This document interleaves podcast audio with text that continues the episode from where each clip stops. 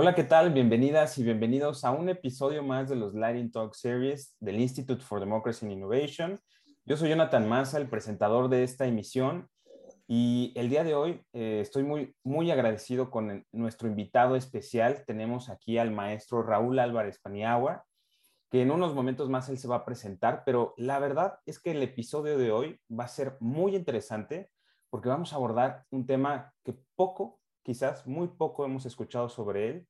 Se escucha en otras latitudes. En Europa yo me he enterado mucho de este asunto, pero aquí en México creo que se ha hablado muy poco sobre soberanía digital.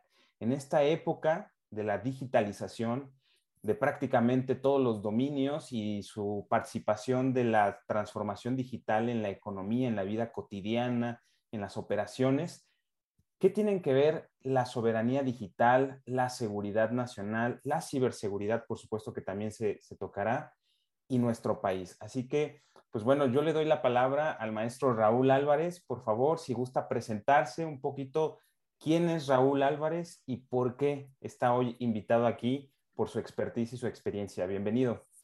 Muchas gracias, Jonathan. Gracias por la invitación. Un saludo a, todos este, quienes te, van siguiendo en este espacio. Bien, sí, como me, presentaste, soy maestro en ciencia política y, y máster en inteligencia en España.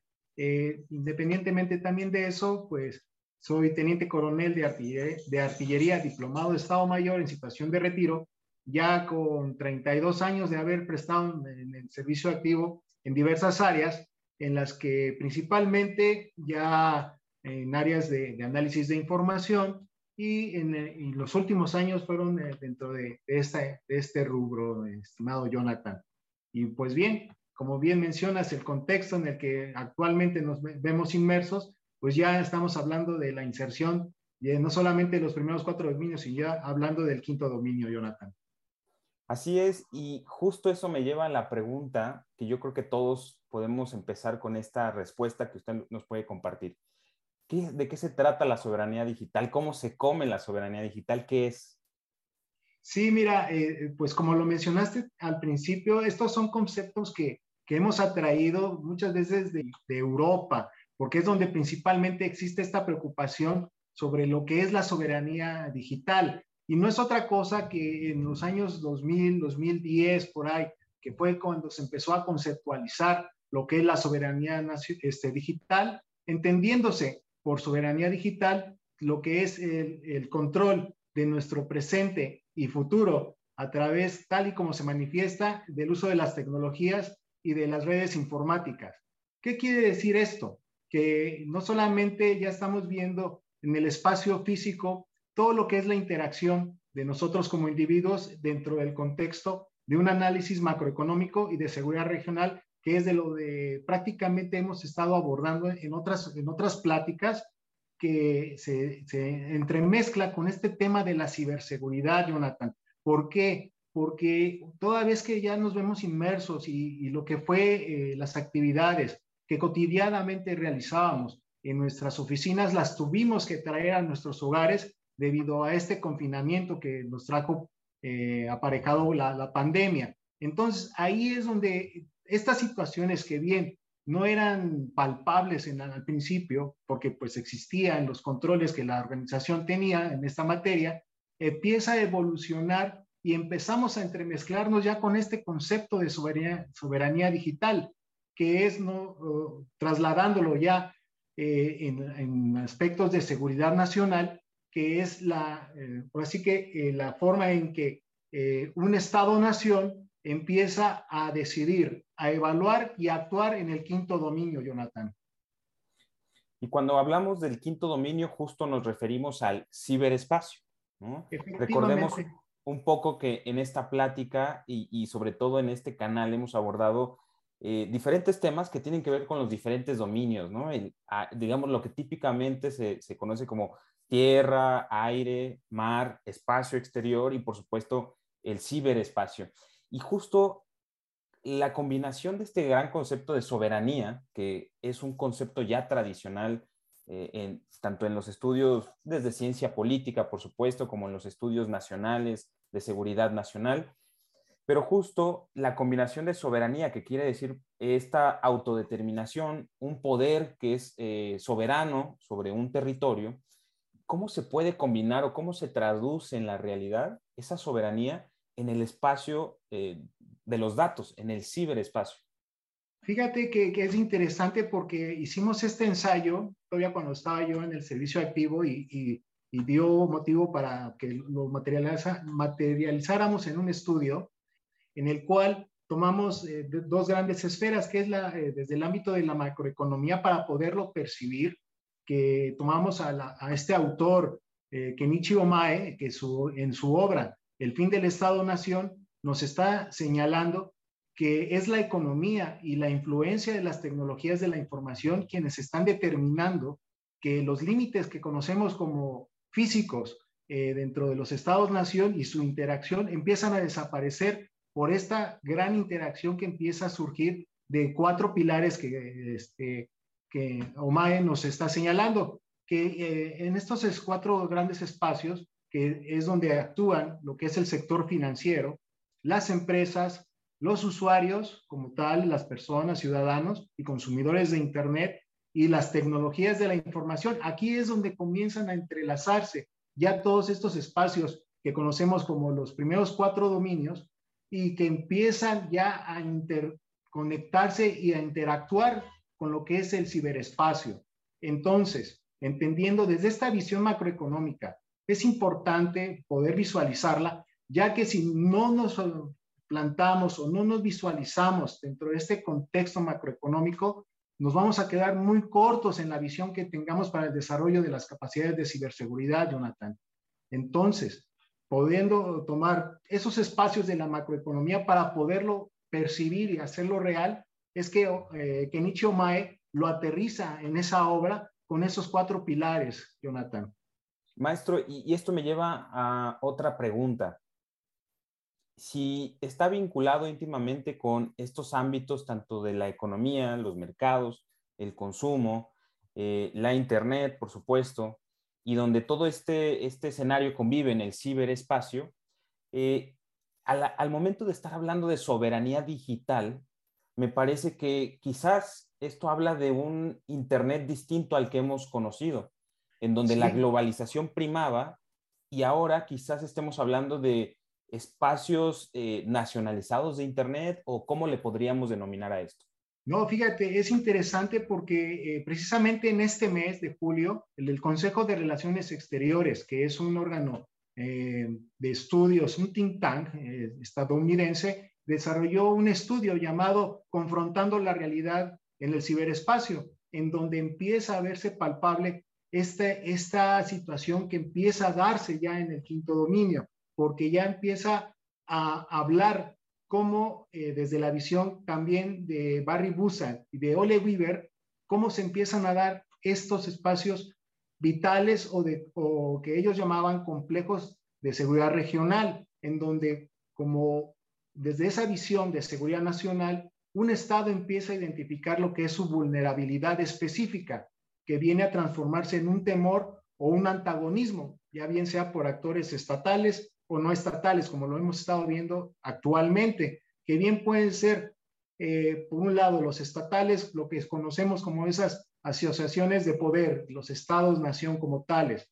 Entonces, bien, viéndolo desde ese enfoque y aterrizándolo a la seguridad nacional, lo que es una vulnerabilidad o un antagonismo para mí, aunque no sea de manera directa u hostil, de forma directa, pero ya representa ese peligro real o potencial hacia mis intereses y mis objetivos nacionales como tales.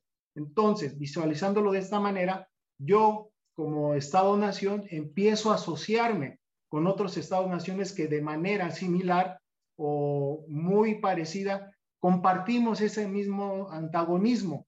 Entonces, esto ya viene a generar en una escalada de asociaciones y de visiones de complejos de seguridad regional, que bien viene así que direccionándonos a esa visión de todo lo que viene siendo esta conceptualización de lo que es la seguridad nacional, que es no otra cosa que garantizar, ahora sí que las condiciones necesarias que el Estado proporciona para gozar de esa independencia, esa soberanía, esa paz social, económica y que va aparejada para el cumplimiento de esos objetivos nacionales. Entonces, una vez que los estados están asociando entre sí, dan forma a regiones específicas. Entonces, si esto también damos lectura a una eh, em, publicación que también recientemente hizo la Oficina de las Naciones Unidas contra las drogas y el delito, que se llama el Compendio de la Ciberdelincuencia Organizada, aquí ya estamos viendo que ya es otro antagonismo más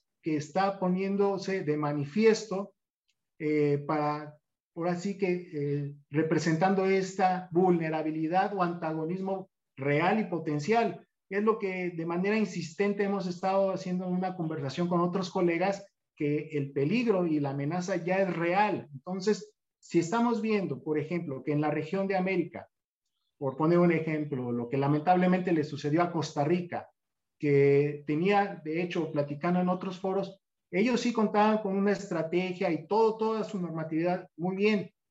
Pero ¿qué sucedió? El problema fue también de los eh, llamados insiders o de un problema interior en donde toda esa normatividad, aunque la tengamos de manifiesto, si no se llevan a cabo esas buenas prácticas en materia de ciberseguridad, va llevándonos en una escalada o en un efecto dominó en donde se ve no afectado solamente la seguridad del individuo, sino que sube al nivel organización impactando en la seguridad nacional de un Estado-nación, Jonathan. Y bueno, y esto me lleva a una pregunta. Estos complejos regionales de seguridad basados obviamente en, esta, en estas teorías o estos enfoques, ¿nos podrían decir también que entonces el Internet se está dividiendo en el mundo? Quizás sí, mira. Esto, ya no estaríamos hablando de un solo Internet, Sí, y como te comentaba, esta publicación aborda de las realidades ya de lo que es eh, la, confrontando el Internet y estamos enfrentándonos a lo que es una balcanización propiamente dicho del Internet. ¿Qué es lo que estamos viendo? Que existen ciertas normatividades, como lo hemos estado viendo, eh, que inquietan a la Unión Europea a través de la implementación de estas regulaciones generales de protecciones de datos que empiezan a crear cierto eh, esa, burbuja de protección hacia sus ciudadanos y hacia las, ahora sí que los estados-naciones que conforman la Unión Europea y que no están armonizando del todo con algunas regulaciones que también tienen los Estados Unidos de América. recordarán por ahí que también eh, se, se escuchaba a través de algunas redes sociales que inclusive no iba a poder existir ese intercambio de información debido a esas regulaciones que empiezan a establecer lo que son los estados-nación, los grupos de estados-nación y ahora las regiones. Por eso estamos percibiendo lo que en sus momentos, al, inicio, en los años de 1990, con la ARPANET, que prometía ser la carretera o la supercarretera de la información y un Internet libre, lo que estamos viendo es que ya dentro de esta balanza estamos viendo dos grandes masas de intereses, Jonathan. Lo que es las el, tinte de la política o los controles que quiere ejercer un Estado-nación, no solamente en el contenido, sino utilizarlo como vía de acción política el Internet y por otro lado, los intereses de grandes conglomerados de empresas que también empiezan a hacer el uso de la Internet y empiezan a compartimentar lo que son sus productos, lo que también viene a crearnos un, un, un entramado un tanto complejo porque no solamente se vuelven prestadores de servicios como era la compraventa, sino que también ofrecen servicios financieros. Entonces, estamos siendo testigos hoy en día de esta balcanización en la que a través de esos mecanismos ya empiezan a haber condiciones o regulaciones que cada entidad, Estado, Nación o el sector financiero o empresario empieza a establecer dentro de lo que prometía ser una supercarretera de la información y que actualmente se está viendo cada vez más fragmentada, no solamente en los estratos conocidos que conocemos eh, comúnmente, lo que es nuestro Internet a través de nuestros buscadores y lo que vienen siendo los sustratos o las capas subterráneas conocidas como la Deep Web, la Dark Web, entre otras. Porque aquí, como bien lo mencionas en tu pregunta, estamos siendo testigos de cómo prometía Rusia también desconectarse de este, eh, del Internet, de la red global, para crear su propia Internet, como el control de los contenidos que también ejerce China, eh, con sus ciudadanos y que también está sucediendo en algunos otros estados-nación de África, Jonathan. Qué impresionante, sobre todo empezar a presenciar algo que quizás no habíamos imaginado, ¿no? O muchos no se imaginaban, porque ya veíamos la globalización como un hecho a través del Internet, a través de las finanzas globalizadas que utilizan las telecomunicaciones. Y hoy comenzamos a ver que hay procesos, eh, por supuesto, de reconfiguración internacional, ¿no? A nivel geopolítico, de intereses nacionales, pero también de protección, por supuesto, de las economías y de los procesos de desarrollo económico que están íntimamente ligados al desarrollo tecnológico. Y es el caso de países como los que acaba de mencionar, Europa, la Unión Europea, que incluso ya ha establecido estándares, por ejemplo, de algunos temas que yo tampoco alcanzo a dilucidar tan, tan precisamente, pero estos espacios de datos industriales y que con el concepto de soberanía digital, pues se pretenden proteger, ¿no? Y esto me lleva a preguntar, bueno, si el mundo se está, del mundo del Internet también se está balcanizando y hay amenazas compartidas entre ciertas u otras regiones, ¿qué es lo que sucede con México? ¿Cuáles son esas amenazas o riesgos percibidos en materia de soberanía digital, datos y ciberespacio? ¿Y qué es lo que podemos o qué es lo que deberíamos estar haciendo en México? Sí, mira, eh, lo que hemos estado percibiendo y eh, revisado en algunas encuestas, eh, hacen la pregunta de manera generalizada, ¿cómo el ciudadano, para responder esta encuesta, cómo, en qué debe de enfocarse mayor o, o deben de ser mayores los esfuerzos en materia de ciberseguridad? Si debe ser en lo individual, en lo organizacional o a nivel nacional. Y resultó interesante la respuesta porque la mayor parte se inclinó por la seguridad individual. Entonces, aquí estamos percibiendo el fenómeno en, el sentido de que, como bien decía el dicho, ¿no? Estamos viendo el, el árbol, pero no estamos viendo el bosque. En realidad, tenemos que ir dándonos cuenta que la estrategia digital nacional con la que actualmente contamos no nos va a brindar esa certidumbre ante estas nuevas amenazas que estamos percibiendo. ¿Cuáles son estas amenazas? Diariamente, digo, ahora sí que diariamente o regularmente, como no lo veíamos antes, estamos viendo una brecha de datos, filtraciones de datos, de organismos. Eh, me atrevo, recientemente por ahí salieron bases de datos de Telmex, de Telcel, de, del INE otra vez, eh, de otras empresas de telecomunicaciones. Entonces, estamos viendo que eh, el problema se está incrementando. No quiero tener un tinte alarmista, pero como me, gusta señalar que sí, el peligro y la amenaza es real, tenemos que cobrar esa, esa conciencia, eh, no solamente de manera individual, porque, ok, es, es sumamente importante que sí, como individuos mantengamos nuestras propias medidas de ciberseguridad. Y las organizaciones la tienen a través de lo que son las normas ISO, los estándares que previamente también ya hay definidos en materia de seguridad de la información y que hoy en día se están aperturando hacia ciberseguridad. Pero ¿qué está pasando a nivel nación? Nos falta todavía afinar todavía algunos detalles. Mm, como bien lo comenté, si la estrategia digital nacional es sumamente porosa, lo he comentado con personal técnico, yo no soy ingeniero en sistemas, pero sí hemos hecho ese análisis a través de, de estas visiones macroeconómicas y de seguridad regional que comentábamos y aterrizándolo en el campo técnico con algunos colegas, eh, hemos visualizado que sí, los técnicos están preocupados porque esta estrategia únicamente nos está marcando que podríamos alcanzar la independencia o soberanía tecnológica a través de estándares de código abierto, platicando con algunos colegas ingenieros también, me decían, sí, tenemos la capacidad, pero no hay el impulso. Hace falta crear esa conciencia de impulsar esta situación, porque de lo contrario, de no contar con una estrategia de ciberseguridad nacional, nos vamos a ver en el riesgo de que ya se enfrentó Costa Rica. Y eso lo estamos viendo ya aquí, dentro de este, esta zona, esta región de América. Porque sí, Muchos podrán decir, ah, no, es que está sucediendo allá eh, en la parte occidental de Europa, en los límites con este conflicto, que se tiene de Rusia a Ucrania, en la que se ha percibido el ataque a la infraestructura esencial. De ahí que es importante empezar a cobrar esa conciencia. Necesitamos actualizar nuestro catálogo de infraestructura crítica porque sí, si bien tal vez lo hay, digo, tal vez lo hay, pero no lo hemos eh, actualizado. ¿Por qué? Porque en, este, en estos ajustes que hemos tenido de, no solamente políticos, sino de las instituciones encargadas de salvaguardar estas instalaciones, estamos percibiendo algunos cambios que no han terminado de cuajar y por eso queda en la indefinición de quién lo va a hacer.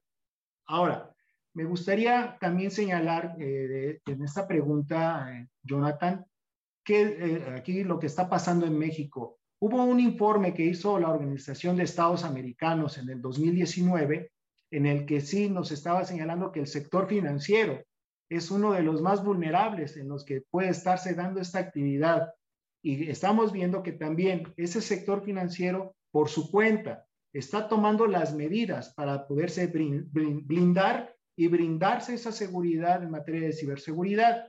Pero no está todavía armonizado este esfuerzo, Jonathan, y yo creo que es importante que desde todos los ámbitos, no solamente de de la administración pública federal, sino de la academia, desde el lado de lo que es la iniciativa privada, el sector financiero, podamos unir todos ese, ese esfuerzo y podamos caminar lo que nos han enseñado en esa visión de, de seguridad nacional, ¿no? Que es tener una visión de Estado, porque si no, vamos a tener que empezar nuevamente para establecer otra estrategia, ahora no digital, ahora sí de ciberseguridad, para poder enfrentar todos estos nuevos antagonismos que se están dando de toda esta eh, actividad de ciberdelincuentes. Estamos mal acostumbrados, y aquí sí me gusta hacer el paréntesis, de, de que no son los hackers. Hackers es, es, otra, es otra actividad. Estos son ciberdelincuentes.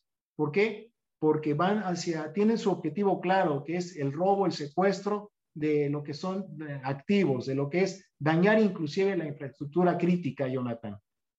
Y qué bueno que hace esta diferenciación, hackers, ciberdelincuentes, que es diferente, porque ya persiguen un objetivo precisamente de, de cometer un ilícito para obtener una ganancia.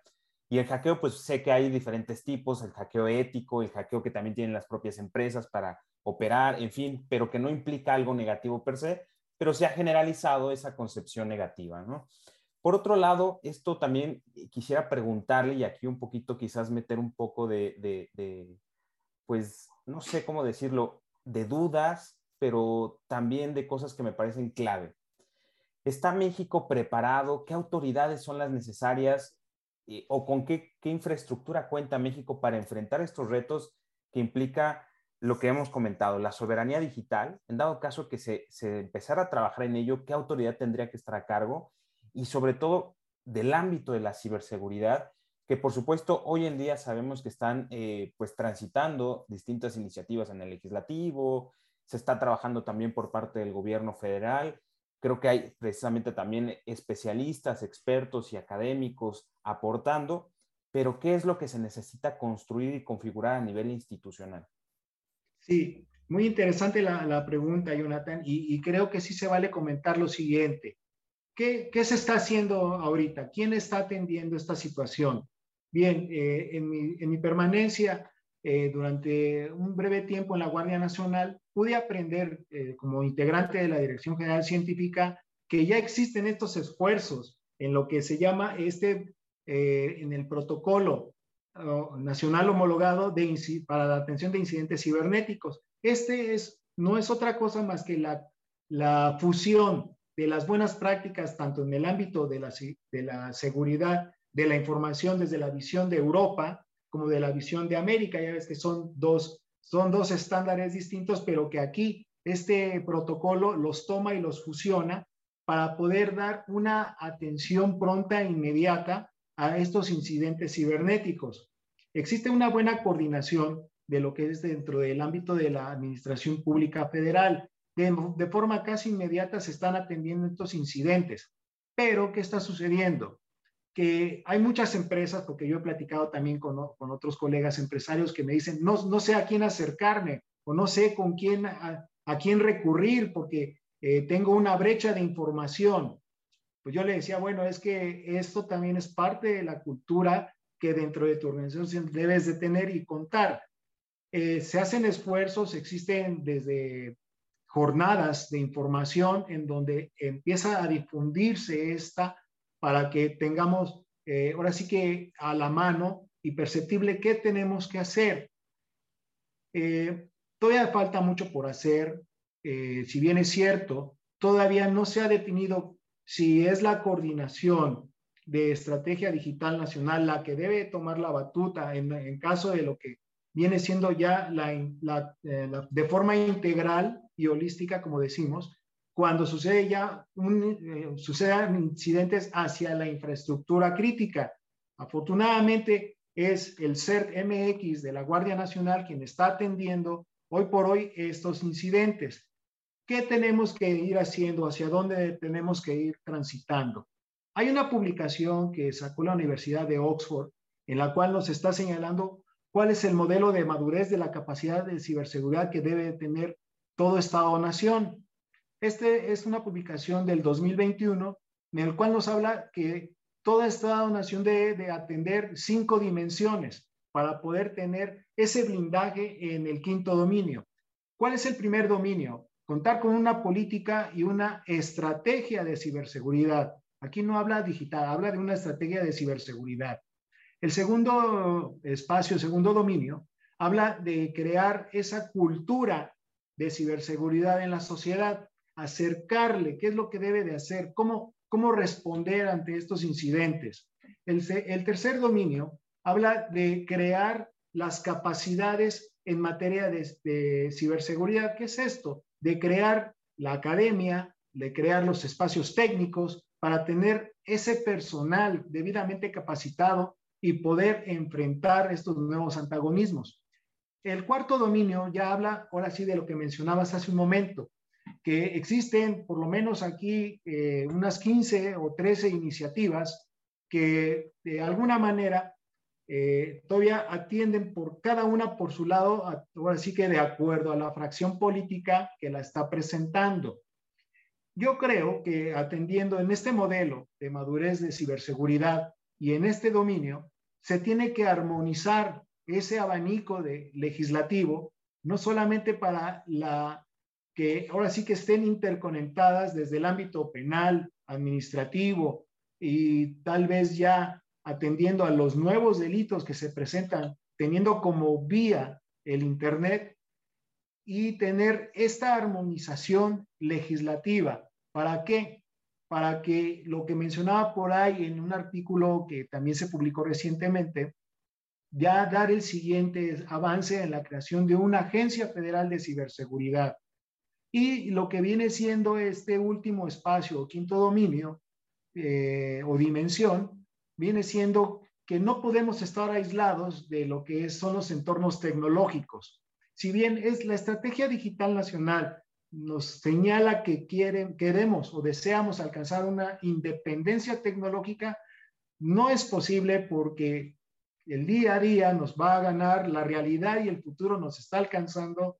Y lo que es este quinto, este quinto dominio, este quinto espacio, es la armonización de los estándares internacionales con las tecnologías que se están dando en otros, en otros lugares del mundo, porque ya ahora ya estamos hablando de la tecnología cuántica, en la que ya la velocidad del Internet ya ha rebasado nuestras expectativas, que ya son, eh, ahora sí que décimas de segundo, en la que se traslada la información de un lado a otro y que yo creo que si tenemos esta visión o, nos acercamos a esta dimensión eh, de, de, estas cinco partes, vamos a poder armonizar todo, todas esas partes o esos pequeños huecos que todavía tenemos para poder afrontar y lograr esta soberanía digital de la que hemos estado viniendo hablando, Jonathan.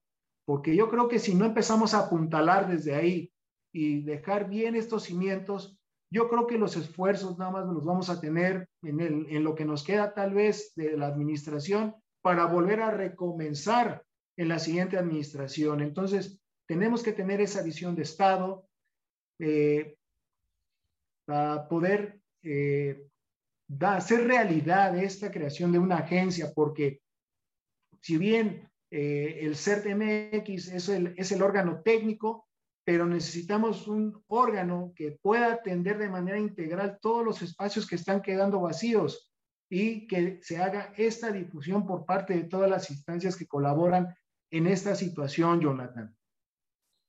Maestro, y aquí creo que hay un reto fundamental, aparte de lo que ya ha comentado, de lo que podríamos estar haciendo como país, como Estado. Y un asunto que me pareció muy interesante es el concepto que ya se ha visto en diferentes documentos del gobierno federal y que usted lo comentó, independencia tecnológica, y que esto es difícil de alcanzar dado que la, digamos, para empezar, el desarrollo tecnológico no es una de las fortalezas de México. Hay polos de desarrollo, investigación y desarrollo tecnológico en otros lugares del mundo que tienen las patentes de muchas de las tecnologías en las cuales hoy se basa todo esto de lo que hemos platicado, eh, sobre todo en el ámbito de las telecomunicaciones, inteligencia artificial, computación cuántica, en fin, ¿no? Este, claudificación, todo lo que está ayudando a los procesos de digitalización de las esferas de la actividad humana prácticamente, ¿no? Por lo tanto, hay otro concepto que yo he escuchado y no sé si usted nos pudiera comentar algo al respecto y es que en lugar de independencia tecnológica es cierta autonomía estratégica tecnológica. Y que ese es un concepto que se lo he escuchado a los europeos y que me parece, a lo mejor me estoy equivocando, pero que ese sería el concepto más cercano a la realidad de nuestro país. Sí, fíjate que comparto también esta, esta diferencia que haces, porque una cosa es alcanzar esa independencia, porque lo quieres lograr con los medios propios.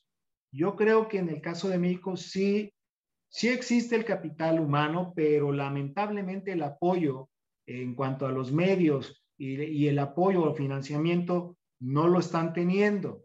Ahora, por otro lado, lo que vendría siendo esa autonomía tecnológica, pero eh, eh, viene siendo conceptualizada como la, la armonización de los esfuerzos de varias empresas, no solamente en, la financia, en el financiamiento, aportando eh, los foros, las, las, convenciones, atrayendo el capital, el talento humano y tecnológico para poder contar con esta autonomía. Y eso no quiere decir que van a perder una soberanía, no, al contrario, van a poder estrechar esos lazos tecnológicos de capital humano, de conocimiento y sobre todo del expertise que día a día cada vez va evolucionando.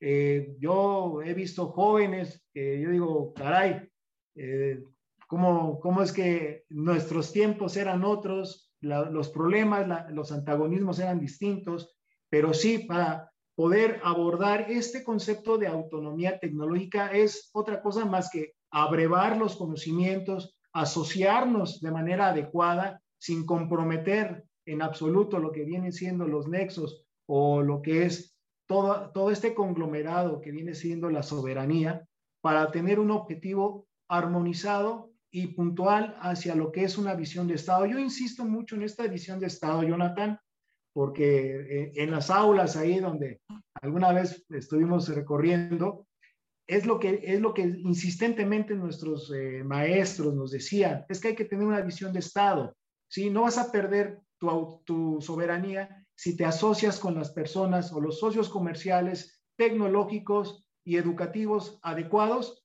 para que puedas contar esta autonomía tecnológica, Jonathan.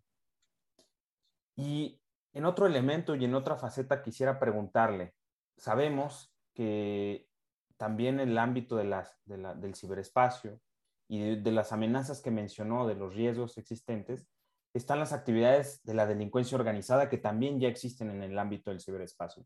Sabemos perfectamente que México atraviesa por unas circunstancias sumamente difíciles en materia de delincuencia organizada, y que normalmente lo vinculamos en el, en el imaginario colectivo, pues con territorios concretos, espacios geográficos dentro del país, donde hay actividades eh, delincuenciales de estas organizaciones. Y pocas veces, o creo que casi nunca nos imaginamos su actuar en el ciberespacio y cómo atenta a la seguridad, eh, digamos, a la seguridad nacional y a los diferentes niveles o ámbitos de la seguridad pública o interior. ¿Qué nos puede platicar al respecto? ¿Qué es lo que está sucediendo en este, en este momento, en ese, en ese dominio de esa gran amenaza que es la delincuencia organizada en nuestro país? Pues mira, este, hablando en términos un poquito técnicos, eh, eh, se, está, se, revisan, hay, hay varias empresas y tenemos ya todo un ecosistema de, de delincuencia eh, o de actores dentro del ciberespacio. Son las ah, amenazas persistentes avanzadas, las APT, que empiezan a evolucionar y que son este conglomerado, lo que conocemos como organizaciones criminales, hablando desde el ámbito físico, pero que éstas empiezan a, actuar y aprovechan sus conocimientos técnicos para poder delinquir usando como vía el ciberespacio. ¿Cuáles son sus actividades? Lo que hemos visto, lo que es el secuestro de datos, el ransomware o el robo de datos a través de malwares. Eh, incluso hay algunos que ofrecen los servicios, le llaman el ransomware como servicio o crimen eh, cibernético como servicio también. Ya hemos eh, mutado a estas modalidades de, de la ciberdelincuencia. Aquí lo que estamos viendo es el robo de identidad, que también es un hecho, el robo de datos personales, que también es muy serio y que muchas de las veces eh, no, no hemos protegido o no hemos sido cuidadosos desde el nivel usuario para que a nivel organización y, y ahora sí que a nivel macro podamos blindarnos de esa manera. El actuar de los ciberdelincuentes a través de este dominio es principalmente cuál es la ventana que tienen ellos, lo que son nuestras redes sociales. Si no tenemos un cuidado, y ya lo he platicado también en, en otros espacios, no quiere decir no publiques nada, no. Sí puedes publicar, pero debes de tener cuidado con lo que haces. ¿Por qué? Porque existen ya fraudes de identidad sintética. ¿Qué quiere decir esto, Jonathan?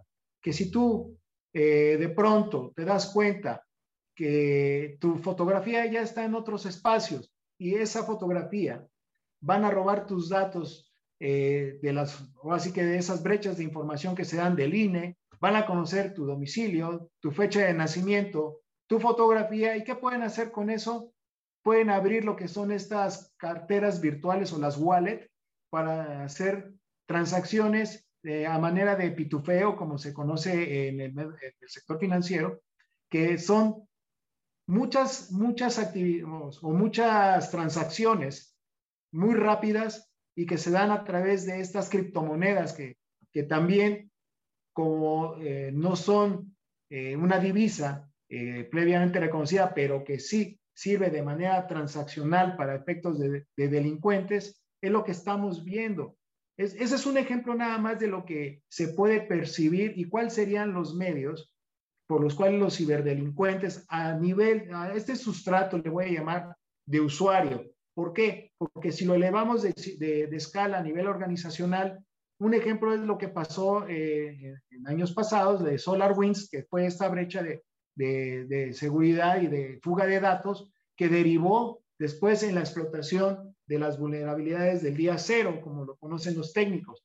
que no, era otra, no es otra cosa más que los productos como se conocían antes, por decirlo así, los sistemas operativos, no tenían una falla y que roban esos datos para explotar esas fallas, es cuando se hace capitalizable, se hace monetizable toda esa información, Jonathan. Empiezan a hacer transacciones a través de la deep web, de la dark web, y esto es donde si tú no tomas como nivel usuario y organización estos estándares, nivel organización o buenas prácticas, empieza a hacerse el efecto dominó que inevitablemente va a alcanzar al usuario, a la organización y que a nivel macro nos va a impactar en, ahora sí, a nivel seguridad nacional.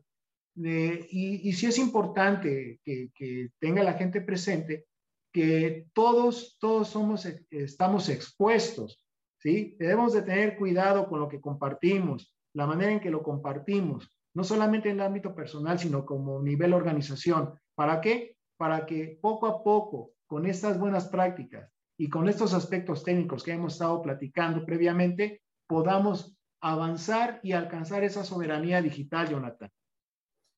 Muy importante esto que nos comenta, porque si dado que la soberanía digital, como ya nos platicó al inicio de esta conversación, es tener el control sobre nuestro presente y nuestro destino, a través del uso y la cotidianidad de las tecnologías de la información y comunicación, pues me parece que esto, como bien lo dice eh, en toda esta conversación, nos involucra a ciudadanos, a organizaciones, a funcionarios, a servidores públicos y a las organizaciones o instituciones, vamos a decir, del Estado, finalmente que del, gobierno que tratan o procuran eh, generar las condiciones de desarrollo, que eso finalmente es la seguridad nacional también.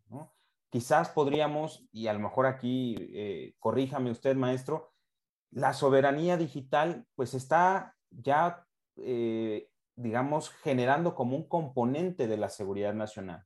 Algo que quizás hace unos años no conocíamos, no existía, no lo habíamos concebido y que hoy se vuelve una parte fundamental de la seguridad nacional como esa condición indispensable que garantice pues, la subsistencia del Estado, que eso implica la población, su desarrollo, su desenvolvimiento, el crecimiento económico, y todos esos campos que, son bien conocidos del poder de un país y que finalmente lo que procuran es garantizar la seguridad y el desarrollo de los ciudadanos. Entonces, ¿qué opina usted ya para, poder ir finalizando y cerrando este capítulo? ¿Hacia dónde tenemos que ir eh, entendiendo y comprometiéndonos los mexicanos con la soberanía digital y qué podemos hacer? Claro, mira, como bien este, lo fuiste señalando previo a la pregunta, eh, es un camino, es una ruta que tenemos que seguir en el día a día, porque si dejamos de tener esta, este, esta continuidad de acciones, nos vamos a perder en el camino nuevamente, Jonathan. Yo creo que tenemos que ir apuntalando, no solamente en el ámbito legislativo, sino que por nuestra parte como individuos tener la conciencia de que ya la soberanía digital es algo que ya está, eh, forma parte, nosotros estamos formando parte de esa soberanía digital. Nosotros somos esas pequeñas piezas, como si estuviéramos armando todo un entramado que viene siendo eh, la base. Nosotros como individuos somos la base de todas estas acciones que tenemos que, ir apuntalando para que una vez que tengamos el cuerpo legislativo, toda la normatividad y, y ahora sí que la regulación adecuada también desde el ámbito técnico, podamos ir estructurando todo esto de una manera de pirámide que sea lo suficientemente sólida y que tengamos esa conciencia y cultura de ciberseguridad para que podamos entender y no perdernos viendo solamente el árbol, sino que podamos percibir el bosque como un todo, porque este es un problema de todos y tenemos que tener esa conciencia, es un problema que nos atañe a todos y que somos parte de la solución.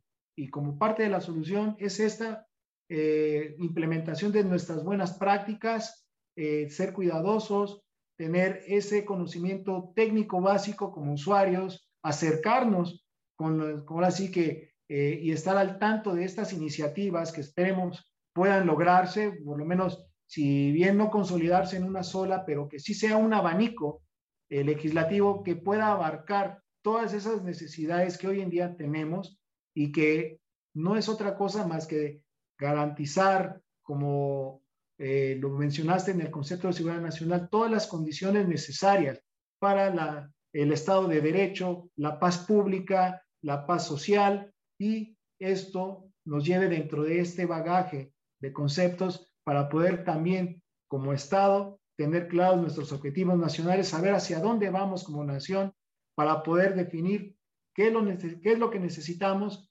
tenemos que hacerlo y una vez que tengamos que hacerlo, echarlo a andar. ¿Por qué? porque creo que somos un país que tenemos una cantidad ingesta de, legislación, de normatividad, pero que muchas veces no se aplica.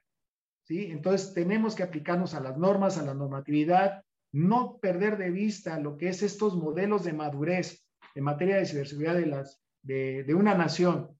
¿sí? Los voy a resumir para que nos quede claro cuáles son esos dominios, que es, primero, tener esas políticas y estrategia de ciberseguridad. Tener la cultura de ciberseguridad, eh, eh, ahora sí que empapada dentro de la sociedad misma. Tener la capacidad de desarrollo y de capacidades educativas en materia de ciberseguridad. Tener esa normatividad y regulación legal en materia de ciberseguridad. Y lo que es, para lo que mencionabas dentro de una de las preguntas, esa autonomía no es otra cosa más que la armonización de las normas y de la tecnología de las regiones vecinas y de todo lo que es eh, este ecosistema en el cual estamos inmersos, Jonathan. Así es, pues de verdad que el tema da para, por supuesto, continuar platicando sobre las repercusiones que hay sobre la soberanía digital, en fin, y creo que podemos platicar más adelante en otras emisiones, en otros episodios al respecto. Y la verdad es que estamos muy agradecidos. Nuestro compromiso desde el es compartir y hacer público como un producto de divulgación este tipo de, charlas y conversaciones y también, por supuesto, compartírsela con quienes eh, tengamos posibilidad de, que escuchen estas, estos conceptos, este conocimiento, esta experiencia en los tomadores de decisiones. Así que de verdad, muchísimas gracias, maestro Raúl Álvarez, especialista en temas de inteligencia, ciberseguridad y teniente coronel en situación, en la honrosa situación de retiro, a quien nos ha podido compartir y platicar un poco de sus conocimientos. De verdad, le agradecemos mucho a nombre del IDI, del Institute for Democracy and Innovation, y con gusto lo vamos a estar invitando a siguientes episodios para conversar sobre estos y otros temas más del ámbito de la inteligencia y el ciberespacio y la soberanía digital. No, pues muchas gracias, Jonathan, por, por este espacio. De verdad, ya, este, ya lo teníamos pactado, no, no es que muchas situaciones nos fueron ganando al paso del tiempo. Y, y, tienes razón, son temas que dan para más, que tienen todo, toda una red de vínculos increíbles si nos ponemos a analizarlas. Nos, no nos alcanzaría mucho el tiempo. Y muchas gracias por la invitación, Jonathan, te lo agradezco. Y también un saludo a todos los que te, van siguiendo en tus redes sociales también, Jonathan. Muchas gracias a usted también, maestro Raúl Álvarez, y por supuesto a todos y a todos los que nos siguen a través de las redes sociales y el canal de YouTube. Los invitamos a compartir este episodio y si lo estás escuchando por eh, Spotify o Apple Podcast, pues te invitamos también a que lo compartas con tus conocidos para informarnos más sobre estos temas relevantes en materia de seguridad, tecnologías, megatendencias y todo esto que está transformando nuestro día a día y que tiene mucho que ver con el ámbito de la seguridad. Muchísimas gracias y nos vemos en un próximo episodio. Gracias, Jonathan. Nos vemos pronto. Hasta luego. Hasta luego.